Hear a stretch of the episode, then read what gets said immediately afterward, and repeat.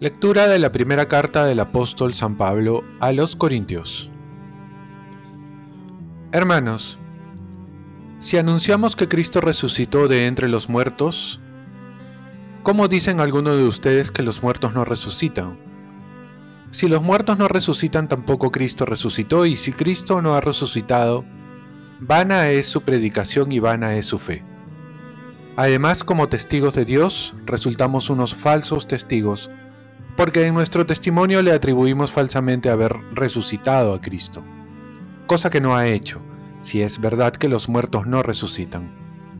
Porque si los muertos no resucitan, tampoco Cristo resucitó, y si Cristo no ha resucitado, la fe de ustedes no tiene sentido, y sus pecados no han sido perdonados, y los que durmieron en Cristo han perecido. Si nuestra esperanza en Cristo acaba en esta vida, somos los hombres más desgraciados. Pero no, Cristo resucitó de entre los muertos y es primicia de los que han muerto. Palabra de Dios. Salmo responsorial. Al despertar, me saciaré de tu semblante, Señor. Señor, escucha mi apelación, atiende a mis clamores presta oído a mi súplica, que en mis labios no hay engaño. Al despertar, me saciaré de tu semblante, Señor. Yo te invoco porque tú me respondes, Dios mío. Inclina el oído y escucha mis palabras. Muestra las maravillas de tu misericordia, tú que salvas de los adversarios a quien se refugia a tu derecha. Al despertar, me saciaré de tu semblante, Señor. Guárdame como a las niñas de tus ojos, a la sombra de tus alas escóndeme, pero yo con mi apelación vengo a tu presencia y al despertar me saciaré de tu semblante. Al despertar me saciaré de tu semblante, Señor. Lectura del Santo Evangelio según San Lucas. En aquel tiempo, Jesús iba caminando de ciudad en ciudad y de pueblo en pueblo, predicando el Evangelio del reino de Dios lo acompañaban los doce y algunas mujeres que él había curado de malos espíritus y enfermedades. María la Magdalena, de la que había salido siete demonios. Juana, mujer de Cusa, un administrador de Herodes. Susana y otras muchas que lo ayudaban con sus bienes. Palabra del Señor. paz y bien. Santos Cornelio y Cipriano. Promocionar a la mujer es la tarea que Jesús nos enseñó. En el texto evangélico vemos la compañía de Jesús y Lucas va a resaltar, a diferencia de otros textos, la presencia de las mujeres, aquellas que acompañaban a Jesús y a los apóstoles. En ese tiempo, donde las mujeres no eran valoradas, sino tomadas como ciudadanas de segunda clase.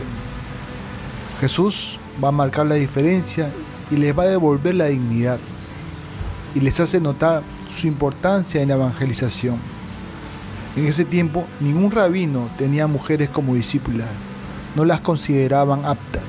Jesús hace la diferencia porque encuentra en ellas receptividad de su mensaje y la disponibilidad para acompañar y prever lo necesario para su atención y de los apóstoles. Las mujeres hoy día juegan un papel muy importante en la iglesia, comenzando porque en las parroquias, iglesias se muestra más la presencia femenina que la masculina. ¿Será porque son más receptivas al mensaje del Evangelio? El Papa Francisco va a decir al respecto, una iglesia sin mujeres es como un colegio apostólico sin María. La Virgen María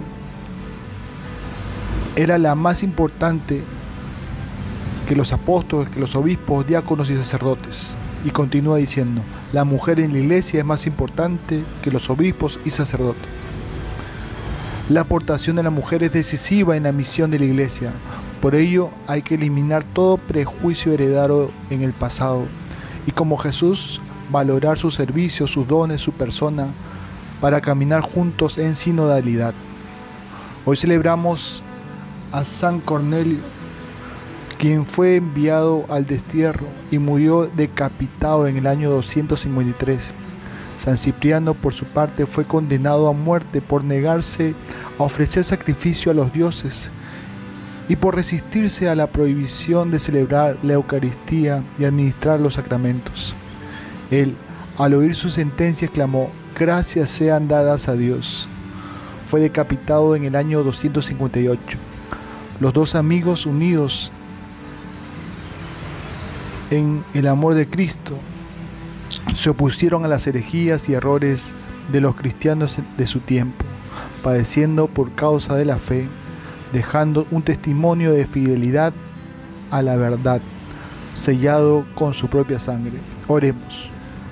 Oh Dios, que has puesto al frente de tu pueblo, como abnegados pastores y mártires invencibles, a los santos Cornelio y Cipriano, concédenos por su intercesión ser fortalecidos en la fe y en la constancia para trabajar con empeño por la unidad de tu iglesia. Ofrezcamos nuestro día. Dios Padre nuestro, yo te ofrezco toda mi jornada en unión con el corazón de tu Hijo Jesucristo, que sigue ofreciéndose a ti en Eucaristía para la salvación del mundo. Que el Espíritu Santo sea mi guía y mi fuerza en este día, para ser testigo de tu amor. Con María, la Madre del Señor y de la Iglesia, te pido por las intenciones del Papa. Con San José Obrero te encomiendo mi trabajo y mis actividades de hoy, para que se haga en mí tu voluntad. Y la bendición de Dios Todopoderoso, Padre, Hijo y Espíritu Santo, desciendan sobre ti. Cuenta con mis oraciones, que yo cuento con las tuyas y que tengas un santo día.